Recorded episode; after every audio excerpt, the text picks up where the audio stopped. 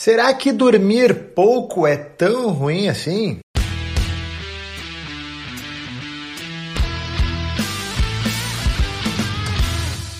Fala pessoal, aqui é Karen Hills. Eu sou o Rodrigo Constantino. E esse é mais um episódio do Conexão Saúde e Performance, o podcast que estreita caminhos entre a sua saúde e a sua performance. E por falar em saúde, existe um ponto muito importante aí que é o sono, né? O sono faz parte do nosso dia a dia, afinal, esperamos que todo mundo durma aí durante as suas 24 horas ou uma parte das suas 24 horas, melhor falando. Mas qual é a função do sono? O que, que o sono ele traz pra gente e quais os efeitos de dormir pouco? Será que é ruim mesmo? Será que não é ruim? Será que eu posso ficar uns dias sem dormir? E como é que funciona isso daí? Bom, falando da função do sono, tá? A gente precisa entender para que, que serve o sono. Assim, ó, o cérebro, ele fica trabalhando todo vapor durante todo o dia, né? E com isso ele acaba produzindo uma espécie de lixo, que ele é oriundo das reações químicas que acontecem. Então imagina só, imagina numa fábrica.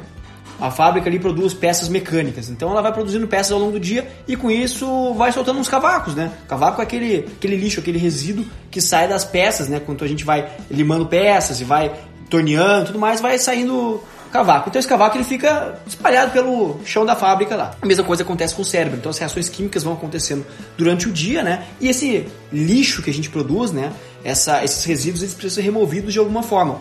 Então o sono é importantíssimo nesse processo, já que esses resíduos são removidos através do sistema linfático, tá? Que é uma espécie de sistema linfático do cérebro, que ele fica ali entre as meninges. Então são necessárias pelo menos algumas horas contínuas de sono para que a gente faça essa tal limpeza. Então a falta dessa limpeza acaba trazendo muitos malefícios para a pessoa durante o dia. Tá, então entendido isso, a gente precisa saber entender como é que funciona o sono, né?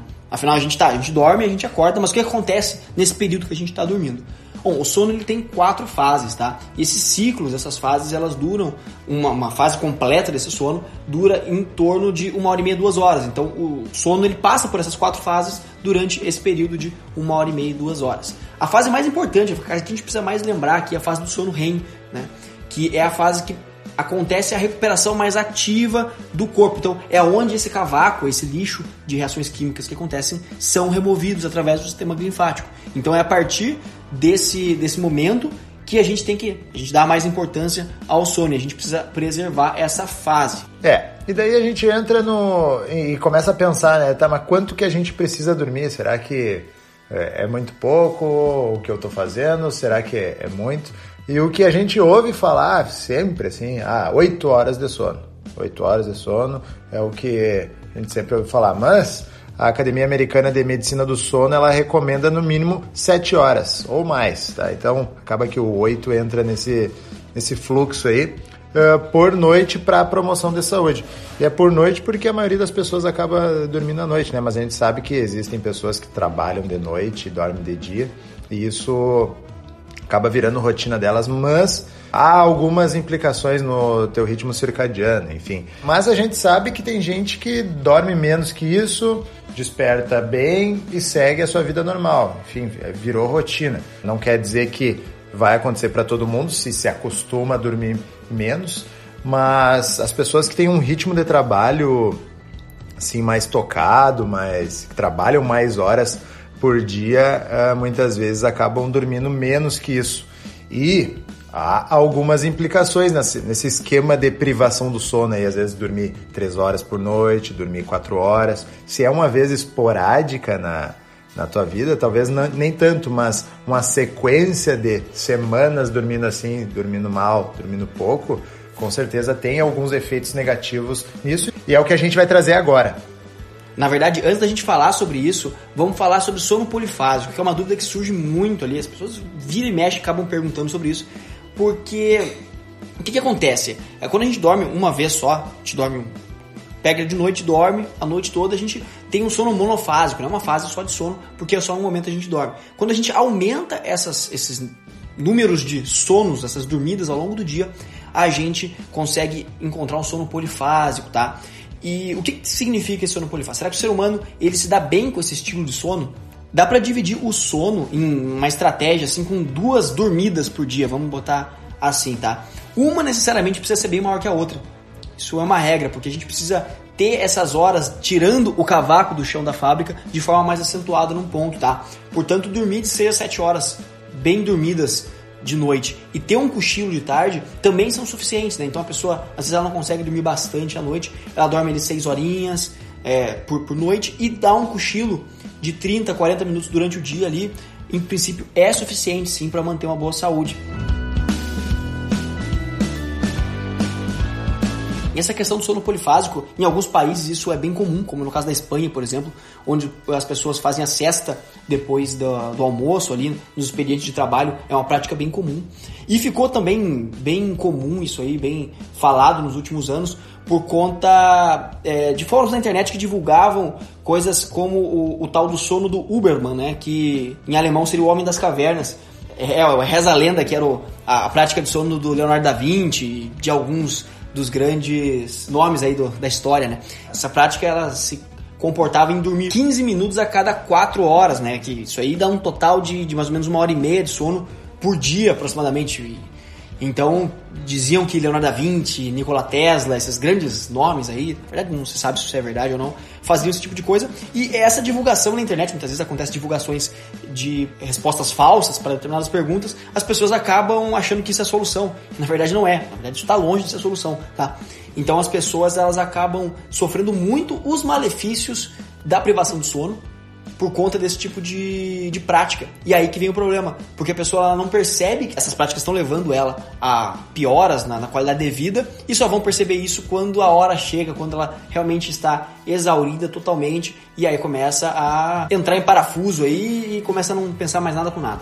É verdade. É, até o Rodrigo comentou aqui sobre a, a siesta, né? E, e na Espanha, como tinha comentado ali, é tradição deles. É após as 14 horas, entre as 14 e 16, até o comércio não, não funcionar para que as pessoas almocem e tenham esse tempo para ter o seu descanso, né? É, é, tradicional e o pessoal culturalmente adota essa rotina lá. E... Bom, e falando dos efeitos negativos do sono, então, né? Já que é o título do episódio, quais são os efeitos negativos da privação do sono? O primeiro deles é assim, é a redução na taxa da perda de gordura, né? Isso acontece de várias formas, mas uma delas é com relação aos mecanismos do metabolismo, né, que acabam sendo prejudicados por conta dessa falta de, de, de sono, né? Como, por exemplo, diminuição da produção de testosterona, que é um hormônio que auxilia na, na perda de gordura e também no, no ganho de massa muscular, né? Então tem outros fatores, como a atenuação de função cognitiva, a piora na qualidade de vida em geral, né? Então, falta energia para desempenhar atividades do dia a dia, aumenta a ansiedade, é, tem também uma dificuldade de foco, sonolência diurna. É, até se tu reparar que o, a diminuição da produção de testosterona e o aumento da gordura, eles estão ligados, né?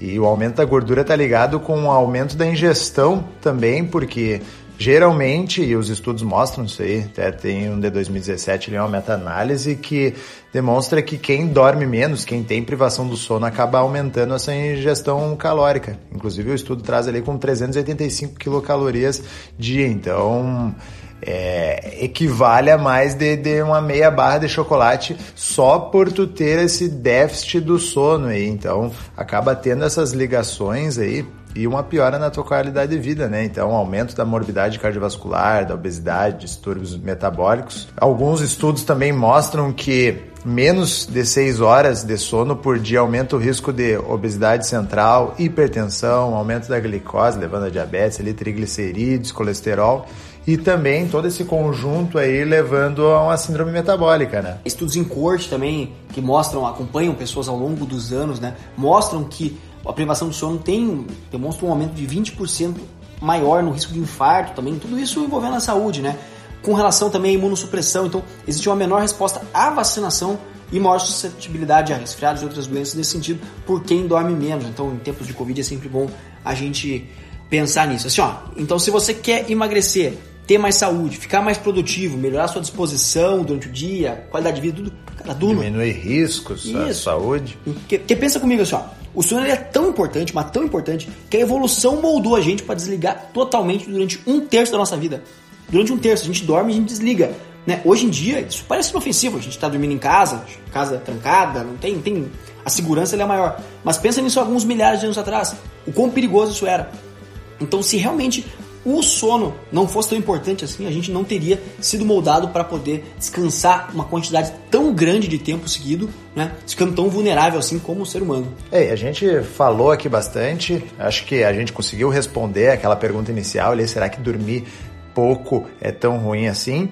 Mas a gente também precisa trazer, né, um, um checklist de repente sobre como eu garantir uma boa de sono. Mas isso daí vai ficar pro nosso próximo episódio, então se liga aí. Semana que vem a gente traz então um checklist de como você pode melhorar sua noite de sono e fazer com que você tenha uma noite de sono melhor e consiga aproveitar essas horas para poder realmente se desligar e fazer essa limpeza que teu corpo tanto precisa, tá? Para você que nos ouviu até aqui, vai no nosso post do Instagram e comenta o que você achou desse episódio. Aproveita e passa no nosso Instagram pessoal, arroba rconstantino, arroba e deixa uma mensagem legal para nós, já que energia positiva é sempre muito bom. Para você que está nos ouvindo pelo Spotify, não esquece de clicar no botão de seguir, e se você estiver ouvindo pelo Apple Podcasts, o antigo iTunes, avalie a gente lá com 5 estrelas. Mas só se você gostou do episódio. Se você não gostou do episódio, você deixa a nota que quiser e também dá um feedback para nós, que é sempre importante a gente saber o que a gente pode melhorar. Se você conhece alguém que dorme muito pouco, e até você mesmo, não vai, não vai enganar a gente não, dizendo que dorme bastante, às vezes você dorme muito pouco.